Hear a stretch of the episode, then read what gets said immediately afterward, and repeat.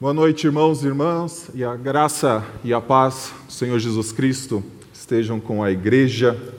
Mensagem de nossa noite está no primeiro livro de Samuel, capítulo 1. Abra sua Bíblia, primeiro livro de Samuel, capítulo 1. Nós leremos dos versículos 1 até o versículo 18.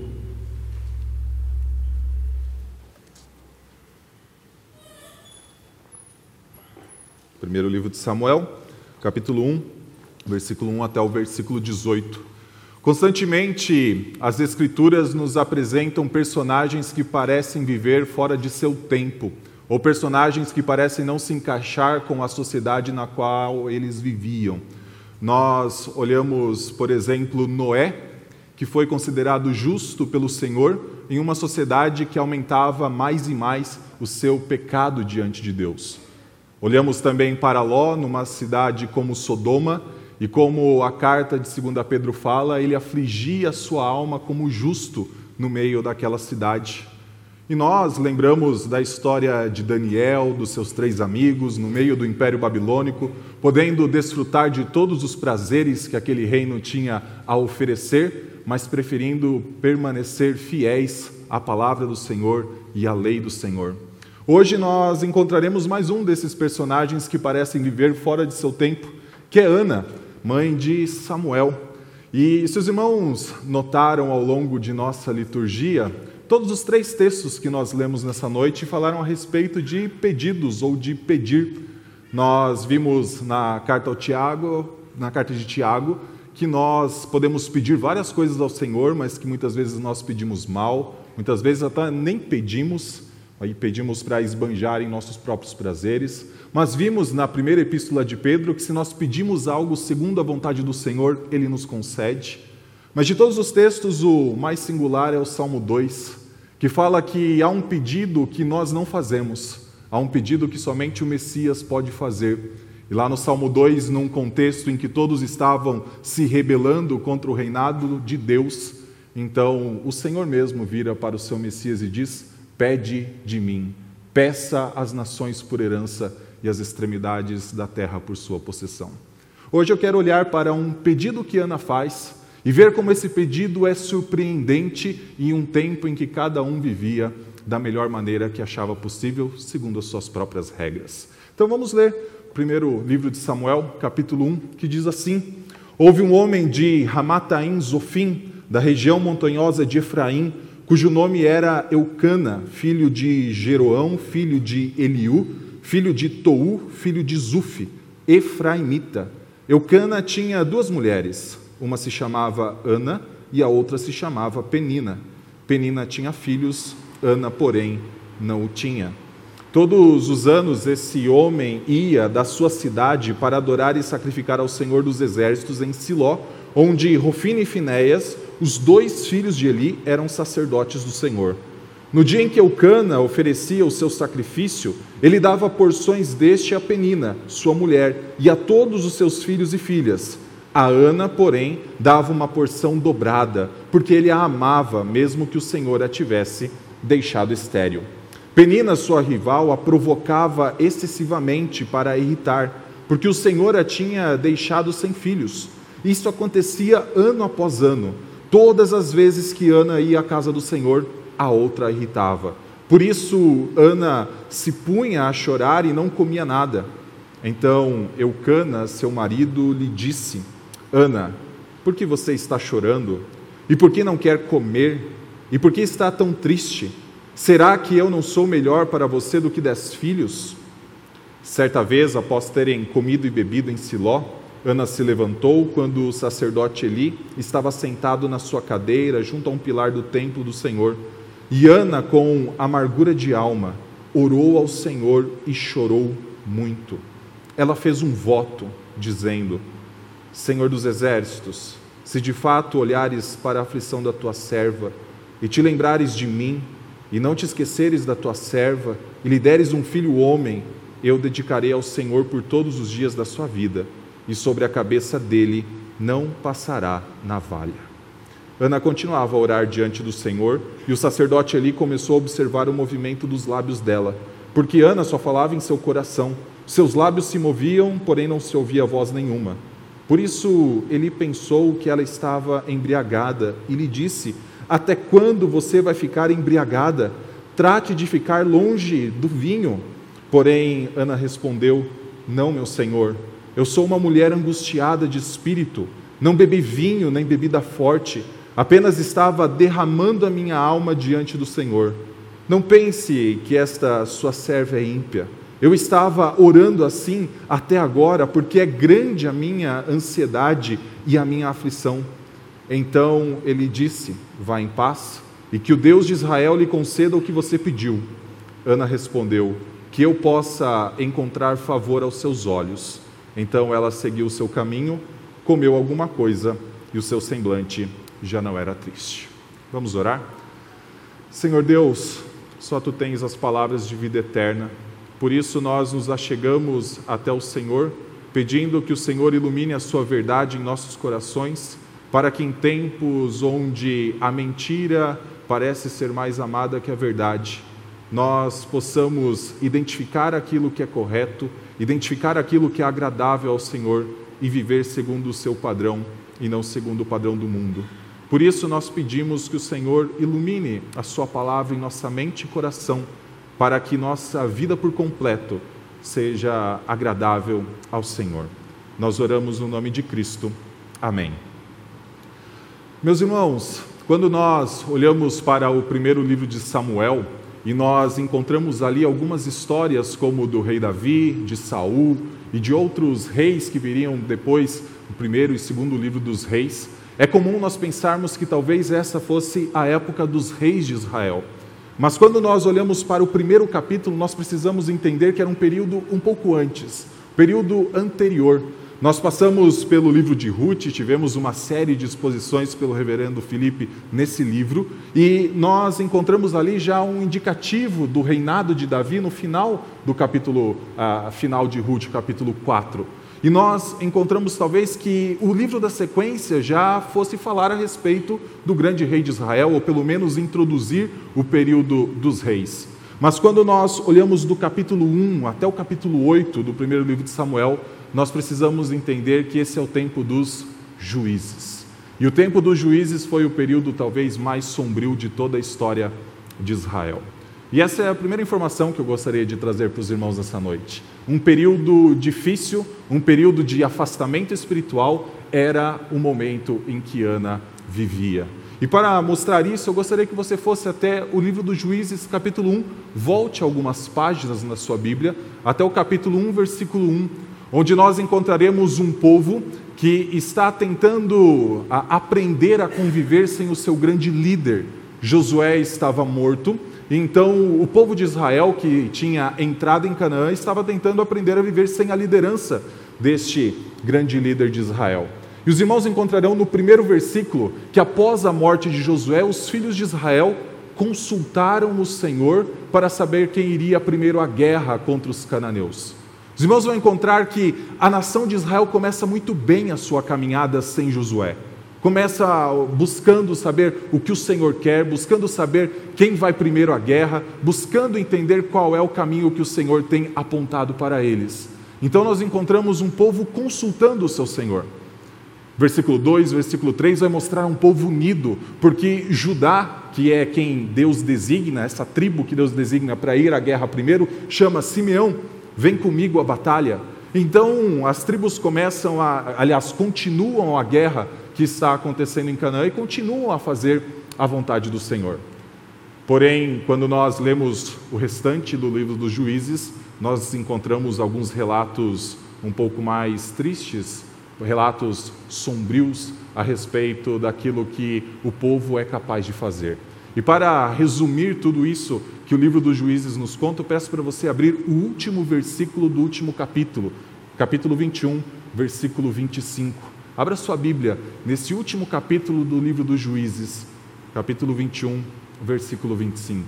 Você encontrará ali um resumo do que era o período dos juízes. Encontrará que naqueles dias não havia rei em Israel e cada um fazia o que achava mais certo. E a pergunta que nós precisamos fazer é: como uma nação que começa consultando qual é a vontade do Senhor, Senhor, quem subirá primeiro para enfrentar os cananeus, termina com cada um fazendo o que achava mais certo. Só para os irmãos entenderem um pouco mais o que é esse período em que Ana vivia, nós precisamos olhar que aquele povo que começou muito bem começou a ter problemas nas batalhas. Isso porque o povo começou a adorar os ídolos daqueles que estavam enfrentando. Nós lembramos da história de Gideão, de um povo que estava ah, oprimindo Israel, então Gideão se vê num momento ah, de grande angústia, escondendo o trigo, por exemplo, ah, uma parte da sua produção anual. Lembramos de Sansão e todos os embates com os filisteus, e lembramos de um povo que, de vários povos que oprimiam a Israel. Mas em toda essa opressão, você não encontrará nenhum relato a respeito de um hebreu que foi morto por um povo estrangeiro. Você vai encontrar diversas mortes dos filhos de Israel narradas no livro dos juízes, mas não haverá uma morte sequer causada por um povo estrangeiro. Isso porque o povo que começou consultando qual era a vontade do Senhor, preferiu em algum momento fazer o que cada um achava mais reto aos seus próprios olhos. Só para conhecimento, o povo que começou unido, dizendo: Simeão, vem para a guerra comigo. Judá se voltando e dizendo: Simeão, vamos para a guerra. Toda a nação, as doze tribos, se encontram nos últimos capítulos dos livros dos juízes, em uma guerra civil, em uma guerra interna, uma guerra onde 26 mil, 26 mil benjamitas acabam sendo mortos, 25.500, sobrando apenas 500 homens e todas as mortes, cada uma delas contadas na conta dos filhos de Israel. Este é o cenário em que nós encontramos Ana. É nesse momento em que um povo se afasta do seu Senhor, em que um povo, num período em que ainda não havia reis em Israel, está buscando cada um fazer o que acha mais certo para si mesmo. E quando nós olhamos para o texto eu vou pedir para você então virar três páginas, talvez, na sua Bíblia. Você chegará ao primeiro livro de Samuel. Quando nós olhamos para o capítulo 1 desse livro, nós encontramos que Ana está sendo contrastada diversas vezes com os personagens que estão acompanhando ela nessa história. Todos aqueles que viviam ao seu redor, de certa forma, ecoam a frase final do livro dos Juízes. Naquele tempo não havia rei Israel, cada um fazia o que achava mais certo. Primeiro, eu quero mostrar com respeito ao seu próprio marido, Eucana. Se os irmãos olharem para os versículos 1 e 2, encontrarão uma apresentação muito detalhada desse homem. Esse homem é apresentada a sua genealogia, apresentada a região de onde ele vem, e quando nós olhamos para o restante da Escritura, tem algo especial nisso aqui porque pouquíssimos personagens do Antigo Testamento são tão detalhados na sua genealogia, na sua origem, no local onde viviam, quanto Eucana. Olha o que diz, versículo 1. Houve um homem de Ramataim Zofim, da região montanhosa de Efraim, cujo nome era Eucana, filho de Jeroão, filho de Eliú, filho de Tou, filho de Zufi, Efraimita. Eucana tinha duas mulheres, uma se chamava Ana e a outra se chamava Penina. Veja que Eucana é apresentado com pelo menos quatro ancestrais antes dele. Só para ponto de comparação, Zacarias, que é o profeta que a gente tem mais informações sobre a sua origem, nós só conhecemos o seu avô e o seu pai. Nós conhecemos a região onde ele morou porque se passa toda a sua profecia em Jerusalém, mas nós não teríamos outra informação a respeito dele.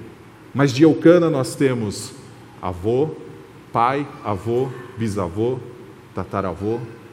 Temos a região onde ele morava, uma região montanhosa. Temos a cidade onde ele morava. Basicamente, o autor que escreve o primeiro Samuel está dizendo o seguinte: Eucana parece um rei. E como alguém que parece um rei em sua descrição, os irmãos podem até depois comparar com o final do livro de Ruth, onde é apresentada a genealogia de Davi. Eucana também tomava algumas decisões como um rei. Eucana tem uma característica muito parecida com a de todo Israel.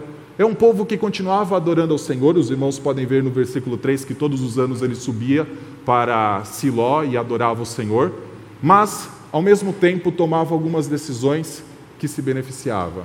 Uma delas é, ele tinha duas mulheres diante de um rei que ele adorava, que permitia casamento apenas com uma. Eucana era um homem que fazia o que achava mais reto. Penina também é colocada com essas perspectivas nos primeiros versículos do livro de Samuel.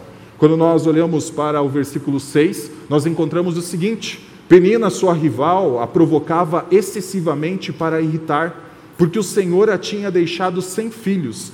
Isso, isso acontecia ano após ano. Todas as vezes que Ana ia à casa do Senhor, a outra a irritava. Penina é mais, uma, mais um reflexo do que Israel era. Penina era alguém que tinha uma posição privilegiada dentro do casamento, afinal, ela era esposa com filhos. E ela usava deste privilégio ou dessa bênção para humilhar Ana, e o texto até coloca né, a sua rival. Como Israel um dia se gloriaria na sua posição singular de povo da aliança de Deus, de povo casado com o Senhor, e diria que está tudo tranquilo com a minha vida, afinal eu sou povo da aliança, sou povo que o Senhor escolheu, que tirou do Egito, que trouxe a Canaã, mas com o tempo abandonou esse Senhor. Penina é um reflexo daqueles que fazem o que acham mais reto aos seus próprios olhos. E se os irmãos olharem com um pouquinho de atenção para o versículo 3, aparecem dois personagens que não são mencionados no capítulo 1 de novo, que é Rufino e Finéias, sacerdotes do Deus Altíssimo. Mas eu quero apresentar algumas descrições desses dois personagens, pedindo para você virar uma página na sua Bíblia até o capítulo 2, versículo 12, para nós vermos como esses dois representantes do Senhor perante o povo são descritos. Os filhos de Eli, Rofine e Finéias, eram homens malignos e não se importavam com o Senhor. O costume desses sacerdotes com o povo era este: quando alguém oferecia um sacrifício, o servo do sacerdote vinha com um garfo de três dentes na mão e, enquanto a carne estava cozinhando, enfiava o garfo na caldeira, na panela, no caldeirão, na marmita, e tudo que o garfo tirava, o sacerdote pegava para si. Assim fazia todo Israel que ia ali a Siló.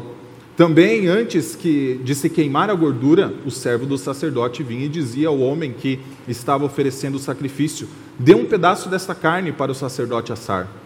Ele não aceitará de você carne cozida, mas apenas crua. Se o ofertante lhe respondia: Deixe que primeiro queime a gordura, depois você pode pegar o quanto quiser, o servo do sacerdote dizia: Não, você tem de entregar essa carne agora, senão eu a pegarei à força. Era, pois, muito grave o pecado desses moços diante do Senhor, porque eles desprezavam a oferta do Senhor. Talvez a sua Bíblia tenha várias notinhas de rodapé, e depois os irmãos podem consultar, que são notinhas a respeito da lei do Senhor quanto a esse tipo de oferta, em que primeiro precisava queimar a gordura para então o sacerdote pegar a sua porção, mas Rufino e Finéias preferiam fazer isso antes tomar a decisão antes do que a lei do Senhor dizia, porque eles faziam o que achavam mais reto aos seus próprios olhos. A palavra que descreve esses dois homens está no versículo 12 e no versículo 17. No versículo 12 diz: eles não se importavam com o Senhor. No versículo 17 diz: eles desprezavam a oferta do Senhor. Por quê? Cada um faz o que acha mais reto aos seus próprios olhos. Quando nós olhamos para Ana, ela é contrastada com Israel, ela é contrastada com Eucana, com Penina, com Rofine e com Finéias. Quando olhamos para o contraste entre Ana e Eucana, existe no versículo 8 o seguinte, lá do capítulo 1, volte um pouquinho, eu estava no capítulo 2, capítulo 1, versículo 8. Então Eucana, seu marido, vendo que Ana estava triste, diz o seguinte: Ana, por que você está chorando? E por que não quer comer? E por que está tão triste? Será que eu não sou melhor para você do que dez filhos? Ana está sendo contrastada com Eucana nesse versículo. Eucana está dizendo: Eu não sou melhor do que dez filhos. Mas teve um momento em que Ana não foi melhor do que não ter filhos. Teve um momento em que Eucana escolheu uma segunda esposa, justamente porque Ana não lhe dava filhos. Há um contraste aqui, há um contraste implícito. O contraste entre Ana e Penina é muito claro, uma tinha filhos, a outra não tinha. O contraste entre Ana e os dois filhos de Eli é um pouquinho mais oculto, porque Ana vai dizer no versículo, ah, no versículo 15 o seguinte: Não, meu senhor, respondendo a Eli: Não, meu senhor, eu sou uma mulher angustiada de espírito, não bebi, bebi vinho nem bebida forte, apenas estava derramando a minha alma diante do Senhor. Não pense que essa sua serva é ímpia. E lá no capítulo 2, os dois filhos de Eli são chamados de homens malignos. A palavra é a mesma. No hebraico é filhos de Belial. Ana é contrastada a todo instante com os personagens que estão ao redor, com essas pessoas que viveram na sua época, com toda a nação de Israel. Mas de todos os pontos de contato e principalmente de contraste que pode existir entre Ana e toda essa população, está principalmente evidenciado no seu pedido. Eu quero destacar três características do pedido de Ana que tornam esse pedido surpreendente. Quando nós olhamos, antes de falar delas, quando nós olhamos, o simples fato desse pedido estar registrado já é algo surpreendente. Vamos ler a partir do versículo 9. Certa vez, após terem comido e bebido em Siló, Ana se levantou quando o sacerdote Eli estava sentado na sua cadeira, junto ao pilar do templo do Senhor. E Ana, com amargura de alma, orou ao Senhor e chorou muito. Ela fez um voto dizendo: Senhor dos exércitos, se de fato olhares para a aflição da tua serva e te lembrares de mim, e não te esqueceres da tua serva, e lhe deres um filho homem, eu o dedicarei ao Senhor por todos os dias da sua vida, e sobre a cabeça dele não passará navalha. Ana continuava a orar diante do Senhor, e o sacerdote Eli começou a observar o movimento dos lábios dela, porque Ana só falava em seu coração, os seus lábios se moviam, porém não se ouvia voz nenhuma. Por isso Eli pensou que ela estava embriagada. Então tem toda a conversa que eu acabei de ler antes. Quando nós pensamos no pedido de Ana, nós conhecemos o pedido de Ana, mas nem Eli, que estava a poucos metros, o sabia. Diz que Ana orava com o seu coração, seus lábios moviam, mas som nenhum saía da sua boca. E o simples fato de nós conhecermos esse versículo 11 já mostra o quão é surpreendente o que está acontecendo aqui. Talvez poderíamos pensar que Samuel um dia ouviu da sua mãe que ela fez um pedido ao Senhor a respeito dele, pediu um filho ao Senhor. Então Samuel, conhecendo quando criança essa história, quando veio a sua, ser adulto, contou para alguém ou registrou no livro. Mas se depois você olhar para o capítulo 25 do primeiro livro de Samuel, encontrará ali registrada a morte desse profeta. Possivelmente não foi Samuel que escreveu o primeiro e o segundo livro de Samuel. Então foi outra pessoa. E o Senhor escolheu revelar a outra pessoa o pedido mais íntimo do coração de uma mulher. O Senhor escolheu revelar àquela pessoa para que ela registrasse neste versículo 11 algo que viria a ser talvez modelo de oração para muitos de nós. Esse simples fato já mostra que algo surpreendente está acontecendo. Ninguém, nem mesmo uma pessoa sentada a poucos metros, sabia o que se passava no coração de Ana. Mas o Senhor quis tornar a oração mais íntima dessa mulher a oração mais pública de todo o Antigo Testamento. Mas tem outras três características propriamente do pedido que eu quero destacar colocado contra esse pano de fundo que mostra que é um pedido surpreendente. Primeiro deles, nós olhamos no início do versículo 11, que diz assim: Senhor dos exércitos, se de fato olhares para a aflição da tua serva e te lembrares de mim e não te esqueceres da tua serva. Veja a repetição do termo serva. Quem está se colocando diante do Senhor é alguém que se considera serva do Senhor e não alguém que vive como, como aquilo que acha mais certo fazer. Não alguém que vive como rei de si mesmo, não alguém que buscou a autonomia do Senhor, mas alguém que se coloca como serva. E até mesmo diante de Eli, que ao longo do livro de Samuel vai ser descrito como um sacerdote também mau, nós encontramos lá no versículo 15 ela se referindo ao representante do Senhor, dizendo: não tenha a tua serva como filha de Belial. Não pense que a tua serva bebeu a bebida forte e está orando ao Senhor. É uma mulher que se coloca diante de Deus diferente de toda uma nação, ou pelo menos da maioria das pessoas de sua época. É alguém que se coloca sabendo que está diante do Rei. Senhor, olha para a tua serva. Em muitos momentos, Israel usaria salmos de lamento, usaria profetas que escreveram a respeito da aflição do povo, e sempre que Israel passava por aflição, Israel se colocava diante do Senhor como: Senhor, lembra do teu servo. O pedido era sempre para se lembrar da aliança, o pedido era sempre para se lembrar das promessas. Senhor, lembra da aflição da tua serva. Essa é a primeira característica. Em tempos em que cada um faz o que acha mais certo, Ana se coloca diante do seu rei. Segunda característica do pedido de Ana, que é surpreendente, é o que ela pede. Segunda parte do versículo 11 diz o seguinte: E lhe deres um filho homem. E lhe deres um filho homem.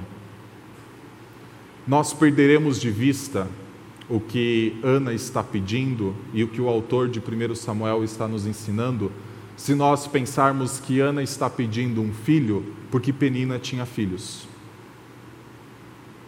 Nós perderemos o que está sendo ensinado se nós acreditarmos que Ana está se colocando diante do seu rei apenas pedindo algo porque ela não tem e porque a sua rival tem. Não é isso que Ana está pedindo. Ela não pede filhos porque outra pessoa tem. Ela não pede filhos exclusivamente por conta da relação conjugal que ela tem. O pedido de Ana é maior. O pedido de Ana é mais profundo. Quando diz, e lhe deres um filho homem. Ana se coloca dentro de toda a história da redenção e de todo o plano redentor de Deus e pede o seguinte: Senhor, que eu faça parte da Sua vontade. O termo um filho aqui, no hebraico, traz um, um outro termo, traduzido para o português como descendente ou semente. E toda vez que nós nos colocamos diante de uma mulher que está trazendo um descendente no Antigo Testamento, ecoa-se em nossa mente Gênesis 3,15, quando o Senhor diz que poria inimizade entre a descendência da serpente e o descendente da mulher. Nós conhecemos que esse descendente é Cristo Jesus, da tribo de Judá, da linhagem de Davi. Mas Davi não apareceu na história ainda. E antes de Davi, qualquer mulher do Antigo Testamento poderia fazer parte deste plano redentor do Senhor.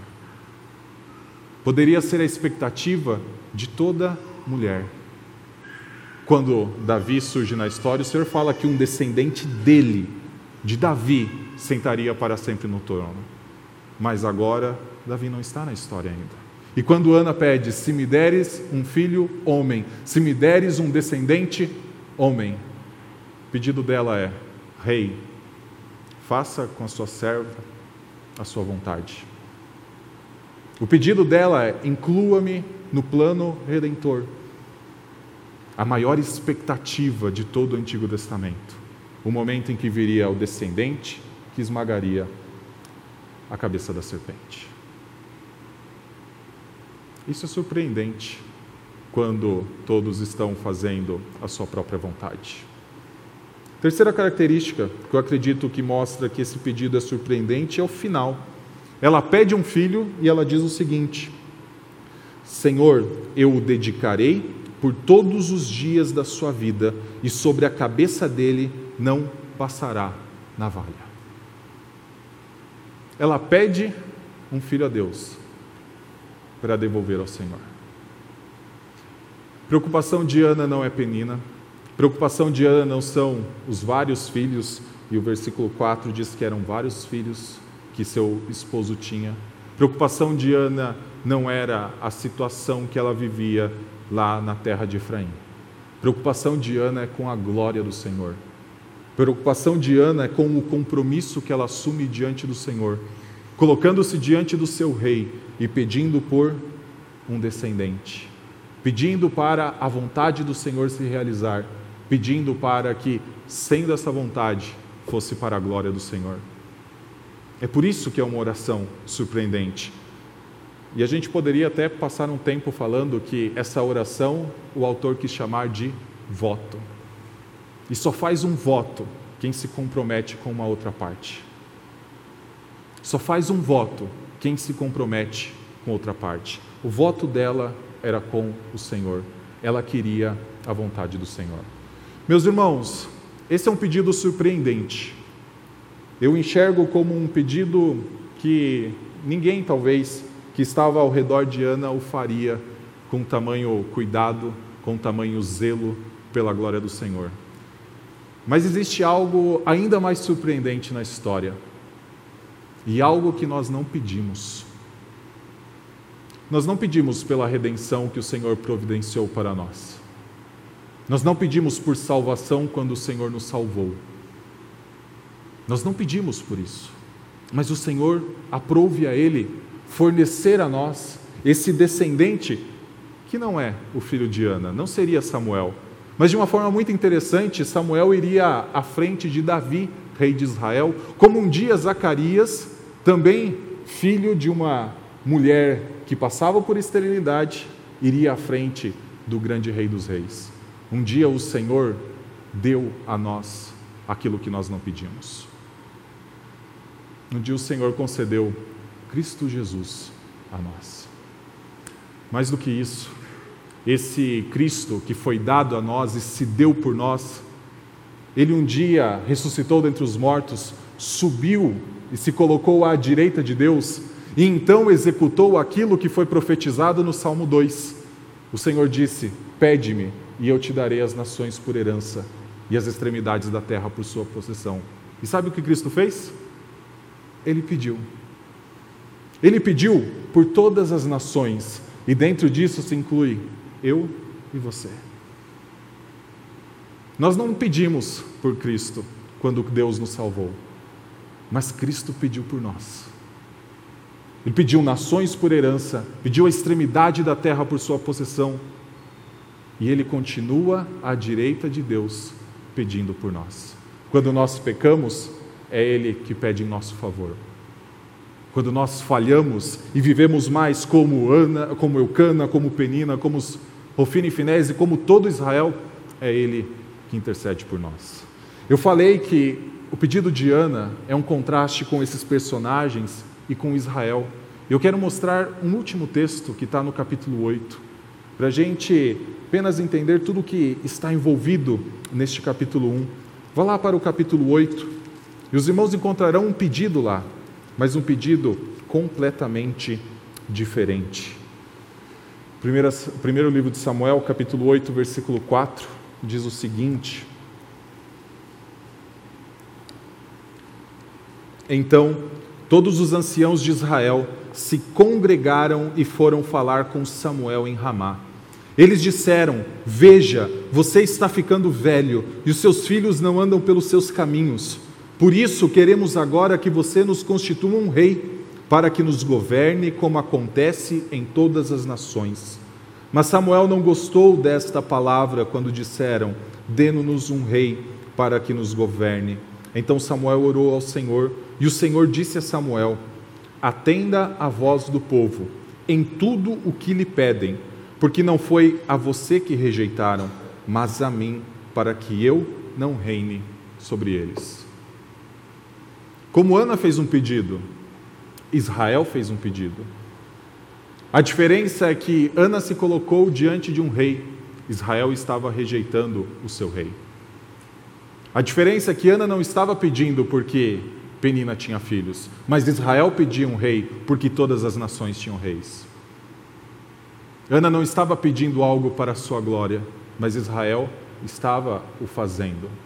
Meus irmãos, olhando para o que Cristo fez, quero concluir essa mensagem com o seguinte: a salvação de Deus é surpreendente para nós. Por isso, os nossos pedidos, nossas orações, tudo pode ser segundo a vontade dele. Porque a salvação de Deus é surpreendente. Te surpreendeu em algum momento da sua história. hoje você pode pedir segundo a vontade de Deus. E como nós fazemos isso? Quando nós nos colocamos diante do Senhor, sabendo que Ele é o Rei e nós somos os servos. Quando nós nos colocamos diante do Senhor, pedindo primeiro para que seja feita a vontade dEle, ao invés da nossa. Para que toda vez que nos colocamos diante do Senhor, Cristo seja o nosso exemplo. Que mesmo quando estava a caminho da morte, disse: Seja feita a tua vontade. Porque a salvação do Senhor nos pegou de surpresa em algum momento. Nós podemos viver vidas que pedem coisas a Deus, segundo a vontade de Deus. Vamos orar? Senhor Deus, nós somos gratos, ó Pai, pela Sua palavra e somos gratos por todo este culto. Afinal, nós nos achegamos até o Senhor, porque um dia Cristo Jesus se deu em nosso lugar, morreu na cruz para pagar o preço de nossos pecados, se entregou, ó Pai, numa cruz para que hoje pudéssemos estar na Sua presença, em comunidade, adorando ao Senhor, até mesmo pedindo para que o Senhor olhe para as nossas necessidades, mas também nos dando uma mente que se conscientiza de que a Sua vontade deve governar e de que não aquilo que é melhor para nós deve ser feito. Senhor, por isso, a nossa oração é de gratidão, porque hoje podemos estar diante do Senhor como servos que se colocam diante do Seu Rei. E a nossa oração é no nome de Cristo. Amém.